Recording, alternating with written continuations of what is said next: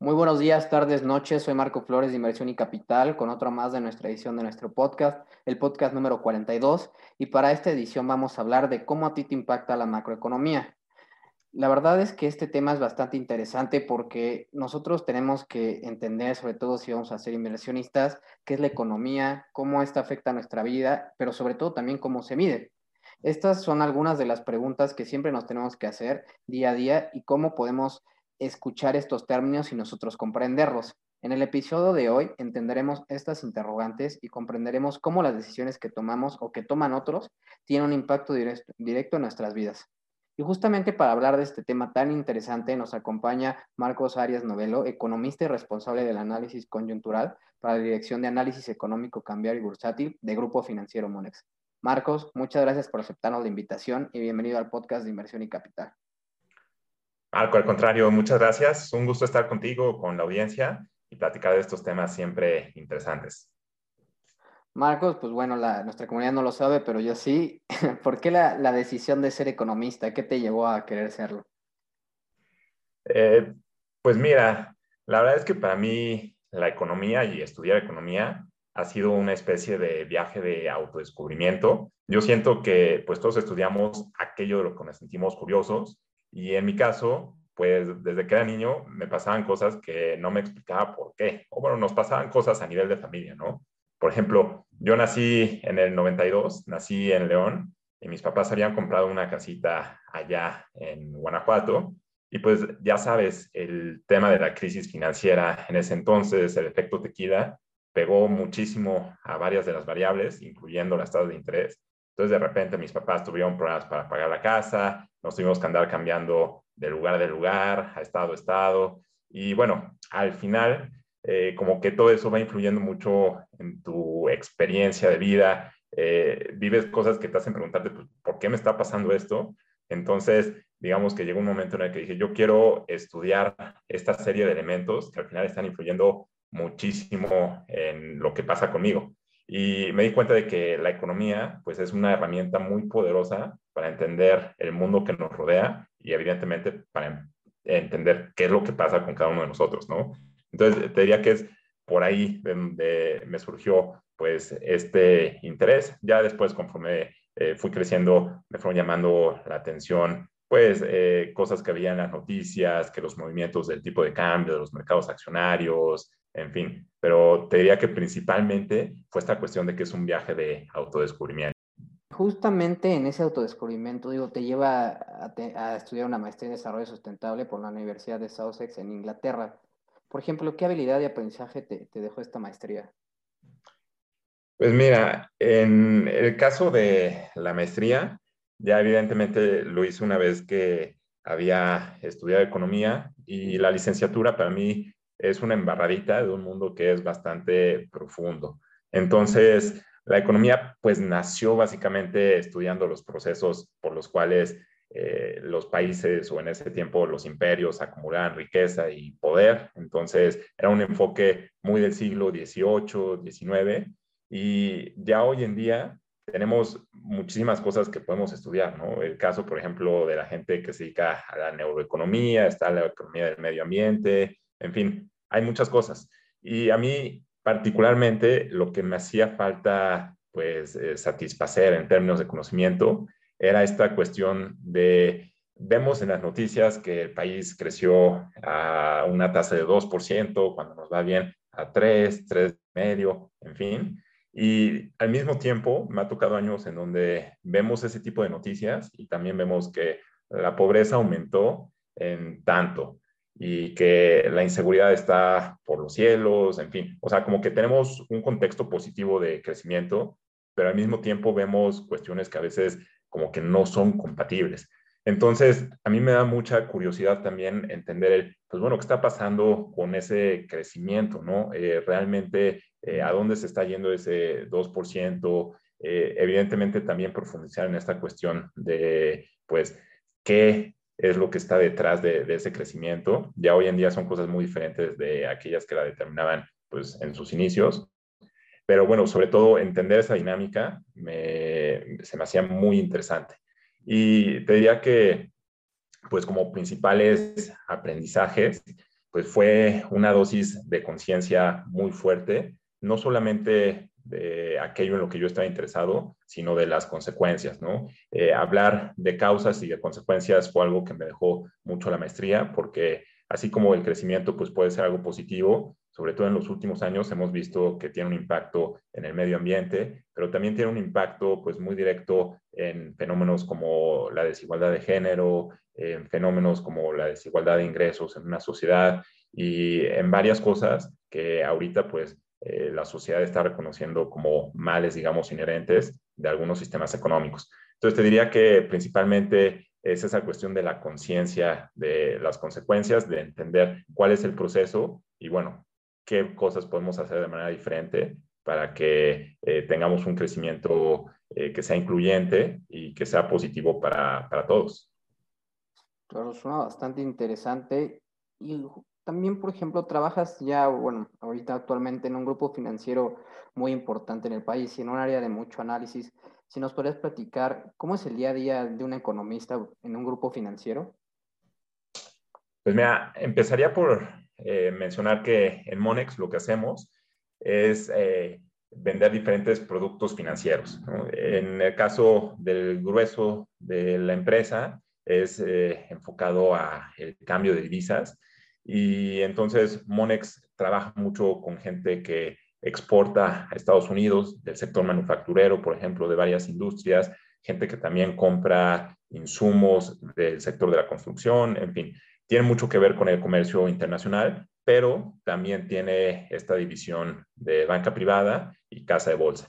Entonces, nosotros principalmente atendemos a clientes por dos vertientes que tiene que ver con asesorar a la gente para que tome buenas decisiones en materia de cambio de divisas y también para que tomen buenas decisiones en materia de banco privada, es decir, comprando y vendiendo activos. Entonces, asesoramos a la gente del mismo banco y también a clientes externos.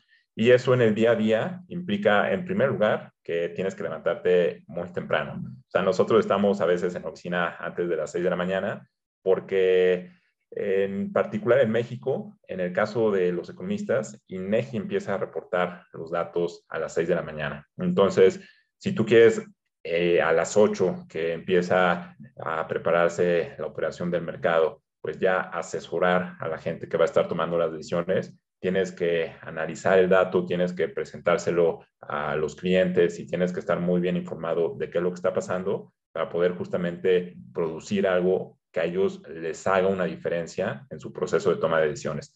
Entonces, te diría que la primera característica es que hay que madrugar bastante. Y, bueno, eh, más allá de ello, pues el trabajo principal que hacemos es el estar al pendiente de la información, de los indicadores que se van publicando y interpretarlos para que eso haga sentido en una lógica de comprar pesos mexicanos, o de vender acciones de la comercial mexicana, en fin. Es decir, nosotros tratamos de analizar toda la información que tenemos a nuestra disposición para convertirla en herramientas que le permitan a nuestros clientes de, eh, de, banca privada y de eh, divisas tomar buenas decisiones. Entonces, pues es mucho estar analizando la información de INEGI, eh, dando presentaciones para clientes, teniendo llamadas, mucho también proyectando qué va a pasar hacia adelante, haciendo eh, pronósticos, algunos modelos estadísticos que nos puedan ayudar a tener una idea de qué podría pasar en ciertos escenarios. Entonces, pues es una rutina bastante intensa, pero también bastante satisfactoria el poder trabajar con esa dinámica, ¿no? Conocer eh, la economía, compartir tus puntos de vista con otras personas y pues es lo principal que hacemos en Monex. Ah, es que sí, es, y es un súper grupo y por ejemplo, dentro de las cosas de la economía que he visto que te apasionan, pues son como el cambio estructural, la desigualdad y la política industrial. ¿Por qué te interesan estos temas? ¿Qué te apasiona de ellos? Pues mira, son temas, yo diría que tienen mucho abolengo de la maestría. Eh, son para mí cosas apasionantes y son temas diferentes, ¿no? A mí algo que me gusta mucho es la cuestión de la política industrial. Se me hace fascinante porque yo tengo una visión muy de ciencia ficción. Me gusta leer, no sé, las novelas de Orwell, me gusta, eh, en la juventud leí mucho Aldous Huxley, que es el de Un Mundo Feliz, y, bueno, plantean como que escenarios así, a veces negativos, a veces positivos, pero con muchos adelantos tecnológicos y toda la onda. Entonces, yo siento que hoy en día ya estamos realmente en la posibilidad de materializar muchas cosas con las que soñamos en películas, con las que soñamos en libros, y, bueno, independientemente eh, de los detalles particulares de esto, a mí me parece que lo podemos lograr gracias a la política industrial. Eh, hay pues varios ejemplos, cosas tan importantes como el hecho de que hayamos tenido las vacunas en tiempo récord, se debe a una estructura preexistente en muchos casos de política industrial. En el caso de Bolsa, a mí me gusta una empresa que se llama Virgin Galactic, que es así como que muy futurista, eh, es la primera empresa que busca nacer como una empresa 100% espacial. Y bueno, independientemente de los detalles de la empresa, pues gran parte del éxito que hasta ahora o de los avances que ha tenido en sus proyectos se debe también a una mancuerna con el gobierno. Entonces, el hecho de que eh, las empresas y el gobierno estén en un mismo ecosistema trabajando y desarrollando proyectos innovadores, se me hace fantástico, se me hace padrísimo. Y este es justamente el enfoque de política industrial. Entonces, yo creo que pues eh, todas esas visiones futuristas en el ámbito económico desembocan en cómo nos organizamos para construir mejores tecnologías, para eh, pues eh, tener un mejor desarrollo en términos de innovación y de tecnología. Y, y bueno, por eso me gusta.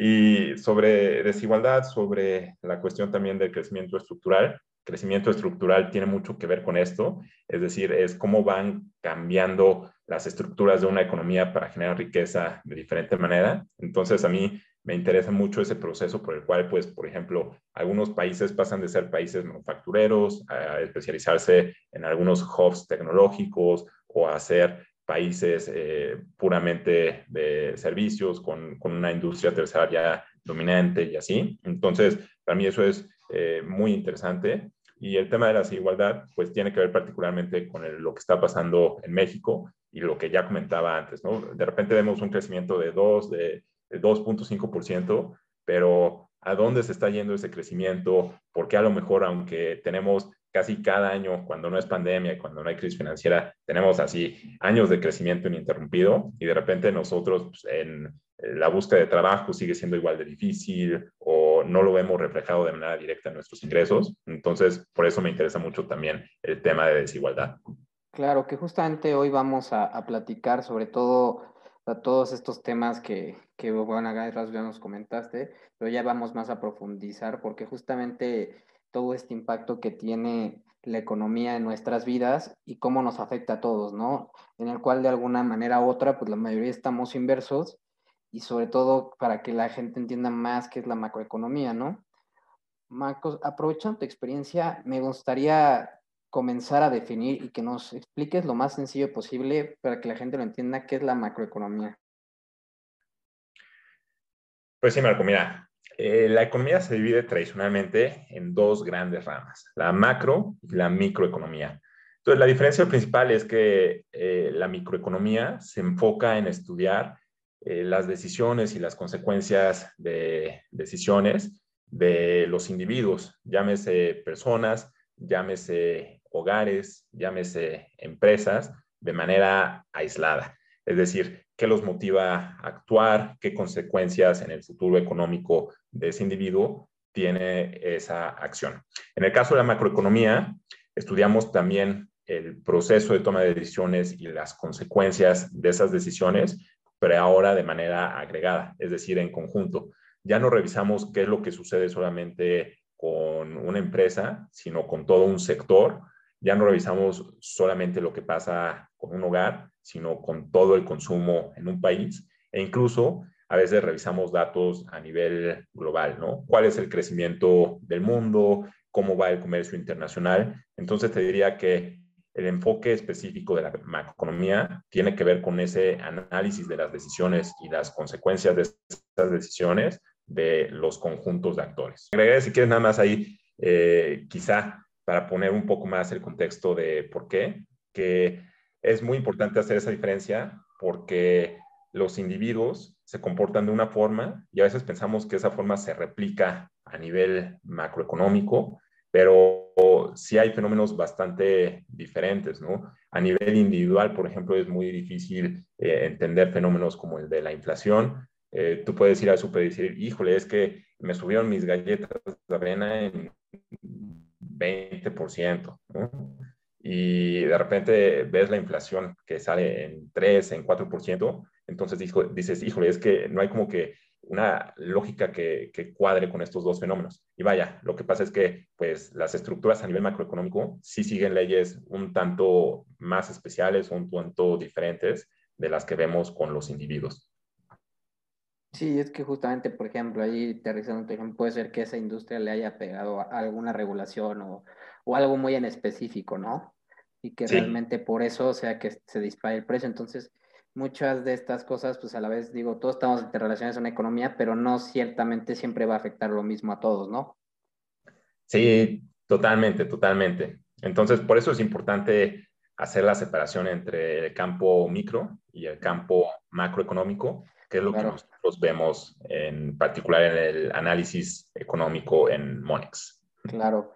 Y, justamente, digo, para entender ya más a, todo el análisis macroeconómico, es muy común, ¿no? Que cuando ves un noticiero y empieza la sección financiera o de mercado hablan de la macroeconomía, ¿no? Sus indicadores, pero muchas ocasiones mm, la verdad es que yo personal no los entendemos o no sabemos realmente de qué tratan, ¿no? Eh, por ejemplo, si nos podrías platicar qué son los indicadores macroeconómicos y qué miden. Sí, mira, los indicadores macro yo diría que son como las piezas principales de información que nosotros tenemos para poder entender una situación económica. A los economistas a veces nos gusta hacer muchas comparaciones con otros campos de estudio. Nos interesa a veces de manera así como que muy soberbia eh, compararnos con la medicina. Entonces, bueno, aquí para entender lo de los indicadores económicos, se me hace que es una comparación útil porque cuando tú vas al médico, el médico te toma la temperatura, te pregunta qué síntomas tienes para poder dar un diagnóstico y después darte un tratamiento, recetarte alguna medicina, en fin.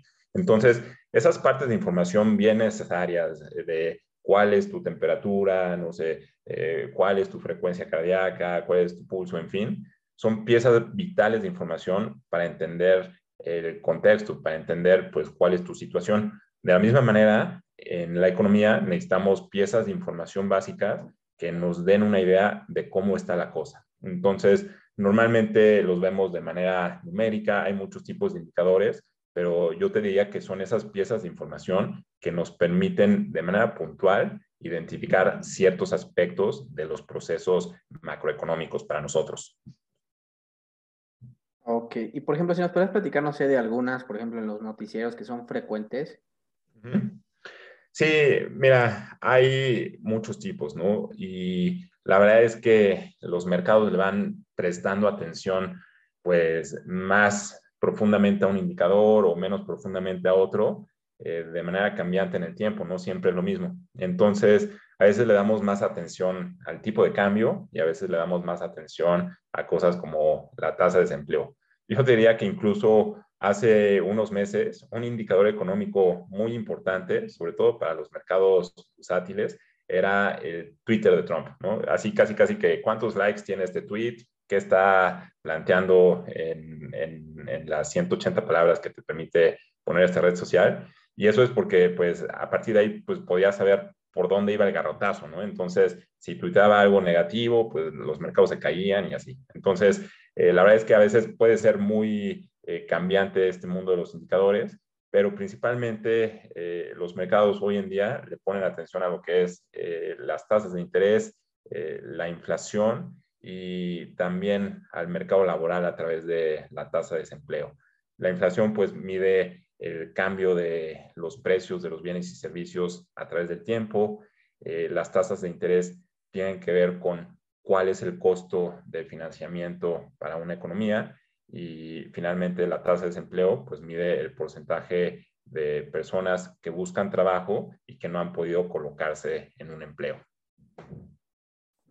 Y, también, por ejemplo, eh, he investigado sobre todo que la macroeconomía también se ocupa, digo, de estas cuestiones y de otras también que son muy relevantes, ¿no? por ejemplo, el crecimiento económico a largo plazo, la productividad, uno muy interesante que son como los ciclos económicos, la inflación o, por ejemplo, las cuentas públicas. Por ejemplo, si nos puedes platicar qué importancia tienen estas cuestiones en el día a día. Sí, mira, en la macro hay una frase de John Maynard Keynes que es bastante famosa y dice, eh, para dar un contexto, eh, nosotros los economistas, sobre todo los macroeconomistas, como que dividimos los periodos de impacto de algún fenómeno en el corto plazo, en el mediano plazo y en el largo plazo. Y ya cuando vas a largo plazo, pues no, 5, 10, 15, hasta 50, los años.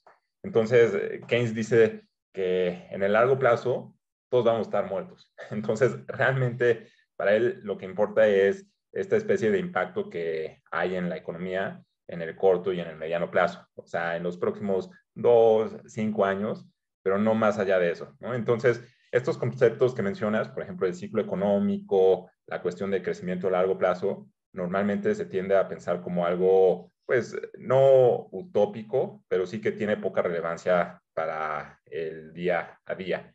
Entonces, muchos de estos enfoques eh, hacia los indicadores van directamente a lo que va a pasar el próximo mes, el próximo año. Y yo te diría que en ese sentido, pues cosas como el ciclo económico importan en la medida en la que nos encontremos en un periodo de expansión o en un periodo recesivo. Básicamente lo que este concepto mide o lo que este concepto nos platica, nos indica, es que la economía pues sigue un comportamiento de ondas, en donde hay años de vacas gordas y hay años de vacas flacas. Entonces, pues normalmente quieres saber qué es lo que sigue si estás a punto de terminar un ciclo de vacas gordas, porque entonces tienes que generar reservas y tienes que mentalizarte, eh, generar estrategias defensivas para el posible caso de una recesión, o por el contrario, ahorita, por ejemplo, que eh, vimos que ya pasamos eh, probablemente el fondo de la crisis del COVID-19, pues prepararnos para eh, capitalizar mejor el proceso de recuperación. Entonces, ese es el proceso de ciclos económicos y normalmente lo vemos a lo largo del tiempo, a lo largo de, los años, retomando esta cuestión de que, pues, el corto plazo, el mediano plazo y en el largo plazo ya todos estaremos muertos. Yo te diría que para mí el interés es que realmente el poder transformador de estos indicadores y procesos económicos es muy, muy amplio. Eh, sí es cierto que gran parte del impacto, sobre todo en el largo plazo, pues lo ven a lo mejor nuestros hijos o nuestros nietos, pero realmente es una diferencia abismal el que un proceso económico sea exitoso o un proceso económico no sea exitoso. Y aquí me gusta mucho usar el ejemplo de cuando teníamos estas clases de historia económica en la universidad y de repente pues nos ponían que el típico almanaque del Banco Mundial en donde ranqueaban acá cuáles eran las promesas de crecimiento, cuáles eran los países que iban a deslumbrar con un 7, 8%. Y ahí eh, México normalmente figuraba eh, en los 60, en los 70, los tiempos del milagro mexicano, como una gran promesa.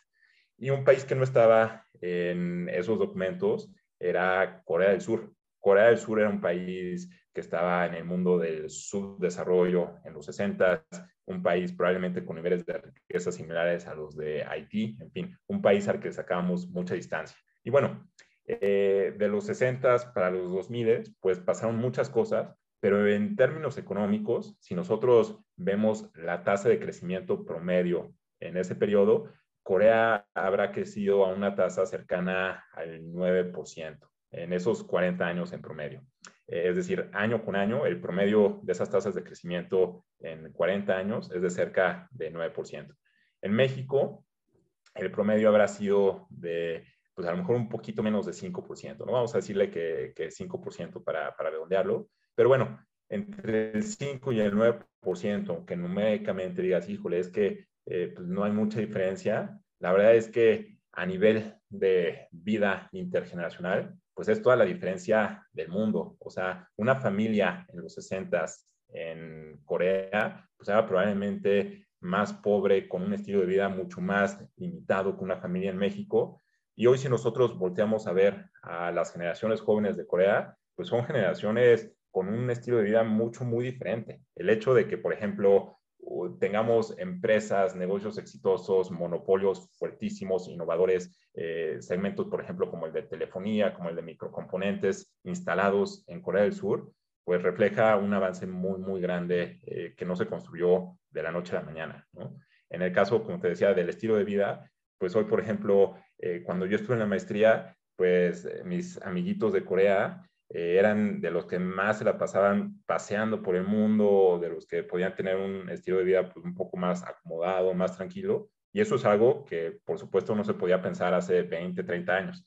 Entonces, yo te diría que eh, la importancia de estos fenómenos económicos sí tiene mucho que ver con lo que va a pasar el próximo mes, el próximo año, pero realmente el poder transformador que hay en los procesos económicos de largo plazo, pues es muy sustancial. Nosotros tenemos grandes retos como el caso de la seguridad, el caso de la educación, eh, varios temas en infraestructura, en fin. Y bueno, la diferencia entre que a futuro esos retos puedan resolverse o no, está justamente en estos procesos que comentábamos de crecimiento a largo plazo, eh, de cómo los fenómenos macroeconómicos se van acumulando en el tiempo. Entonces, es importante por eso y también evidentemente porque pues la macroeconomía impacta mucho tu experiencia de vida directa, ¿no? Porque, por ejemplo, pues la inflación eh, determina eh, qué niveles de precios ves en el súper o cuáles son los costos que vas a tener para adquirir tus insumos, en fin, porque la tasa de desempleo, pues, define de muchas formas la experiencia que vas a tener para buscar trabajo o para contratar gente cuando necesitas alguna posición, en fin. Entonces, sí tiene un impacto muy fuerte, yo te diría, en el corto y en el largo plazo. Justamente que hablaste de los impactos y los indicadores, Marcos, mucha gente de la que nos sigue es inversionista. Por ejemplo, desde tu punto de vista, ¿qué indicadores crees que sean los más relevantes que deban tener en cuenta, la, sobre todo las personas que les gusta todo este tema de las inversiones? Súper, pues mira, eh, como había comentado antes, es muy cambiante. Eh, hace unos meses la gente estaba muy al pendiente de cuánto caía la economía. Entonces, si teníamos un indicador en México, tenemos un indicador que mide el ritmo de actividad económica mes a mes, se llama IGAE, Indicador General de la Actividad Económica, y hubo meses en donde presentó caídas muy fuertes, de más de 10%. Entonces, los mercados reaccionaban a estos datos, eh, reaccionaban a datos que nos daban a entender de qué tamaño era la pedrada que nos estaba pegando.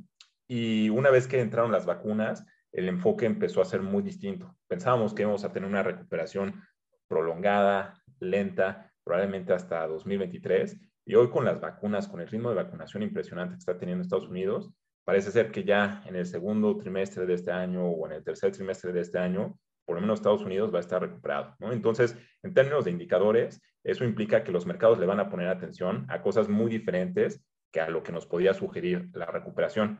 Yo te diría que de lo más importante hoy en día tiene que ver con la inflación. Mes a mes se reporta la inflación. Entonces, ¿qué tan alta está saliendo pues eh, esta inflación? Al final, lo que sucede es que en un proceso de crecimiento acelerado, tenemos el riesgo de que se dé algo que se conoce como sobrecalentamiento de la economía. Básicamente eh, hay muchas cuestiones relacionadas, pero puede ser, eh, por ejemplo, que eh, los sectores económicos no estén creciendo al mismo ritmo o que a nosotros los economistas nos gusta mucho verlo en términos de oferta y demanda. Entonces, que tengas la reposición de la demanda, que la gente salga a consumir, salga a comprar pero que no tengas el mismo nivel de restablecimiento de la oferta, es decir, los productores, porque a lo mejor no en todos lados están operando al 100% y eso afecta pues, los niveles de producción de bienes y servicios, porque a lo mejor tuviste condiciones de sequía y entonces no puedes mantener el ritmo de la demanda, en fin. Entonces, eso es lo que estamos viendo y la inflación está saliendo en niveles bastante elevados, por lo menos más elevados que los objetivos de los bancos centrales entonces, la inflación es un indicador que está en la mente de todos los inversionistas hoy en día, porque así como hemos visto la recuperación económica en términos de actividad agregada real, hemos visto también una recuperación muy importante en los índices accionarios. Y esta recuperación ha sido posibilitada porque las tasas de interés a nivel global pues están en niveles muy bajos. Es decir, la liquidez ha sido abundante y ha sido barata en este proceso de recuperación.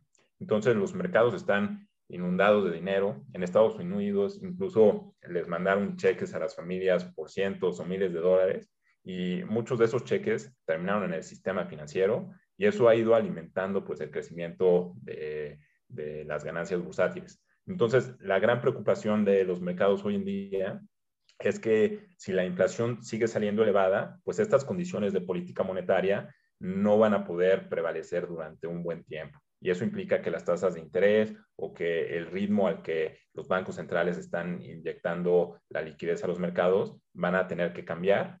Y por lo tanto, te diría que un indicador puntual es la inflación mes a mes, pero también estar siguiendo mucho estas reuniones de política monetaria que tienen los bancos centrales, saber cuáles son sus decisiones, pero también saber cómo piensan. Se publica, además de, eh, pues obviamente, la decisión como tal de cualquier banco central en México, en el mundo, en fin, en todos lados, se publica una minuta que transcribe, pues, cómo fue la discusión, qué dijeron. Entonces, es seguir los argumentos, los pensamientos, si ellos creen que ya es momento de normalizar la política monetaria o no, se ha convertido en algo crucial para las expectativas entonces, son dos piezas de información muy importantes, ¿no? Hoy en día, eh, digamos, el indicador en boga es la inflación, pero también esta cuestión de la política monetaria. Y en tercer lugar, yo te diría que también eh, los indicadores de empleo. ¿Por qué? Porque los indicadores de empleo, sobre todo en Estados Unidos, son un objetivo como tal de la Reserva Federal. Entonces, eh, la Reserva Federal en algún momento podrá cambiar las condiciones de liquidez si la inflación es elevada, pero también si la recuperación laboral se concreta, se cierra el círculo.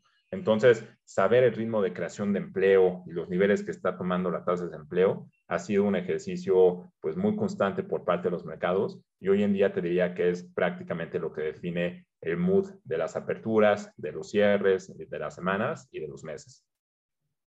Pues bastante interesante para que toda nuestra comunidad, digo, tome nota porque es muy importante la verdad es que el mercado, pues como ustedes saben, se mueve y tiene un impacto pues general, ¿no? Normalmente. Entonces es muy importante y sobre todo que lo tengan en cuenta. Marcos, ya para pasarnos a la conclusión de nuestro podcast, aquí siempre nos ponemos filosóficos. Entonces, si por 40 segundos todo el mundo podría escuchar un mensaje que pudieras dar, ¿cuál crees que sería? Híjole, sí, es una pregunta bastante profunda. Este, yo creo que si pudiera dar un mensaje por 40 segundos, yo creo que me enfocaría en la gente o en los sectores que están teniendo un momento difícil. Siempre tenemos estos episodios en donde nos sentimos pues derrotados o, solos y creo que es el momento en donde más necesitamos eh, algún mensaje. Yo soy muy optimista, entonces eh, hablando en términos macroeconómicos, todo está conectado. Y yo creo que cuando alguien eh, pues deja de perseguir sus sueños y alguien se rinde, pues la verdad es que nos afecta a todos y todos perdemos, ¿no? Entonces, yo diría que aunque el horizonte a veces se ve así medio oscuro, medio tenebroso, pues siempre tenemos un poder de decisión, siempre las cosas pueden ser diferentes y a lo mejor tenemos, pues no sé, en el caso de México tenemos un pasado eh, pues que no nos hace sentir cómodos. Eh, a veces pensamos que tenemos que estar divididos, pero no tiene por qué ser así. Tenemos un poder de decisión bastante importante y podemos hacer que las cosas cambien. Entonces, yo creo que a veces eh, lo más importante es que no perdamos nuestra capacidad de imaginar y de soñar, porque es eso lo que nos hace construir un mejor futuro. Entonces creo que a veces, pues el pasado sí puede doler, pero el futuro puede sanar. Y creo que me quedaría con eso, Marco. Sí, no, muchas gracias. Yo creo que fue bastante valioso. Y sobre todo este análisis que tienes y digo a lo largo de tu vida, ¿qué libros o contenido cambiaron la forma de, ver esta, esta vida que tienes? Pues mira, la verdad es que sí me gusta mucho leer. Entonces, una pregunta complicada también. Este, em, ya había platicado, por ejemplo, el caso de Un Mundo Feliz. Me gusta mucho la ficción, la ficción, particularmente la ciencia ficción. Entonces leí Un Mundo Feliz de Aldous Huxley cuando estaba en la preparatoria y, me ayudó mucho a entender es una metáfora social, un experimento que se da solamente en la literatura, pues de una sociedad dividida en clases, eh, de un mundo futurista, en fin. Entonces, eh, ese es un mundo que marcó, yo creo que eh, mi decisión de estudiar economía y, y, sigue teniendo influencia en, pues a veces cómo interpreto algunas cosas, pero ya más enfocado, digamos, a la actividad profesional y cuando estaba en la licenciatura y en la maestría, yo te diría que, pues así, libros que para mí han marcado mi mindset económico han sido relacionados, por ejemplo, a este tema de desigualdad. El capital en el siglo XXI, pues es el clásico que a mí me tocó leer. Entonces, es un libro que pues plantea justamente cómo es el proceso de distribución de la riqueza, qué ha pasado a través del tiempo, pues con la generación de capital y así. Entonces es un libro eh, pues bastante interesante y sobre todo un parteaguas para traer la discusión de la desigualdad al centro del, del, argot económico. Eh, te diría que otro muy importante para mí en términos ya de macroeconomía y de cómo pienso estos procesos de crecimiento es uno que se llama ¿Por qué las naciones fracasan? También es otro clásico de Daron Acemoglu y de James Robinson y él justamente emplea ejemplos de diferentes partes del mundo, uno del caso de México, para marcar las diferencias entre las estrategias de crecimiento de unos países y otro. Y bueno, habla de instituciones. Él piensa, ellos piensan que eh, las instituciones son el pilar del crecimiento. Entonces, eh, a mí me gusta mucho este argumento y, lo tomamos muy en cuenta en los modelos que, utilizamos en Monex. Entonces, es un libro también muy importante para mí. Eh, no dejar de lado también eh, un libro de Mariana Matsukato, que también tiene que ver con esta cuestión de la política industrial que comentábamos hace unos momentos. Se llama El Estado Emprendedor y habla de pues, cuáles son las claves para que los estados puedan promover la innovación, cómo se puede dar una sinergia positiva con las empresas. Entonces yo te diría que también es uno de los libros, sobre todo en la maestría, que más me marcó. Y bueno, si me permites nada más agregar un par de recomendaciones para la gente que sí, claro. esta parte de la economía, sin ser necesariamente así súper sofisticado, que las ecuaciones y esto y que lo otro, ¿cómo podemos entrarle al tema de la economía? Un libro que me gusta mucho, que está muy bien escrito, muy digerible, también tiene mensajes bonitos, es Economía sin corbata, de Yanis Varoufakis.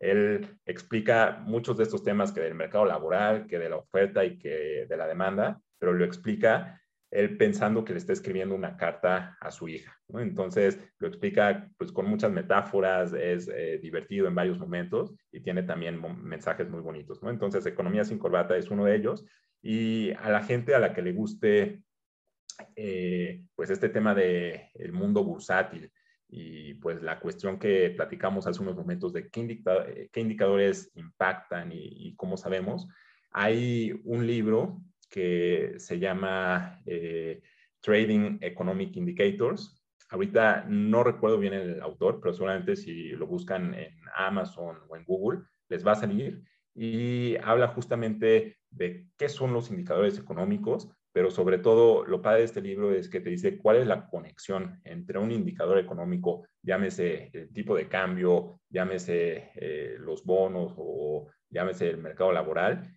y los mercados accionarios. Entonces, incluso tiene por ahí algunos mapitas de resúmenes en donde dicen, ah, mira, pues si este indicador sale así, pues los mercados lo pueden interpretar de esta forma. Entonces, la verdad es que siempre en la apertura, es decir, cuando van a empezar operación los mercados, eso es lo que hacemos, ¿no? ¿Cómo salió este dato y cómo se refleja esto, ya sea en el tipo de cambio o en las cotizaciones de los índices accionarios. Entonces, este libro de Trading Economic Indicators, pues es una especie de almanaque, de guía muy completa para aquellos que quieran entrar al mundo económico y al mundo bursátil. Claro, y, complementando también, yo creo que es muy útil la visita obligada al MIDE, ¿no? Yo creo que tiene muy buenos, este, pues salas y, te lo explica muy a detalle cómo funciona la, economía, ¿no? Sí, eh, totalmente. Fíjate que en el MIDE hacen una labor eh, de divulgación didáctica muy importante, muy fuerte. Yo soy fan del MIDE, siempre que puedo, sobre todo antes de pandemia, me doy una vuelta por allá. Y también yo diría que dentro de las iniciativas que tienen, tienen un centro educativo que es muy bueno. O sea, tienen diplomados, tienen cursos, algunos tienen costo, otros son abiertos, pero son bastante buenos, traen muchos especialistas. El MIDE en particular tiene un curso de indicadores económicos, es un diplomado muy completo, ese sí es de costo, pero te toca gente especialista en el tema que te está enseñando pues cada uno de los indicadores económicos. Entonces, yo lo tomé hace algún tiempo y me tocó la fortuna de estar con Jonathan Heath, que actualmente es subgobernador de Banco de México. Entonces, realmente, pues es un instituto de calidad, ¿no? Este instituto que tienen de educación en el MIDE. Y yo creo que es de los museos que más didáctica hacen hacia el público y que pues eh, más han logrado pues concretar ciertas iniciativas. Entonces, totalmente es un museo increíble y vayan y dense una vuelta una vez que ya esté toda esta situación de la pandemia pues, normalizada, porque vale mucho la pena.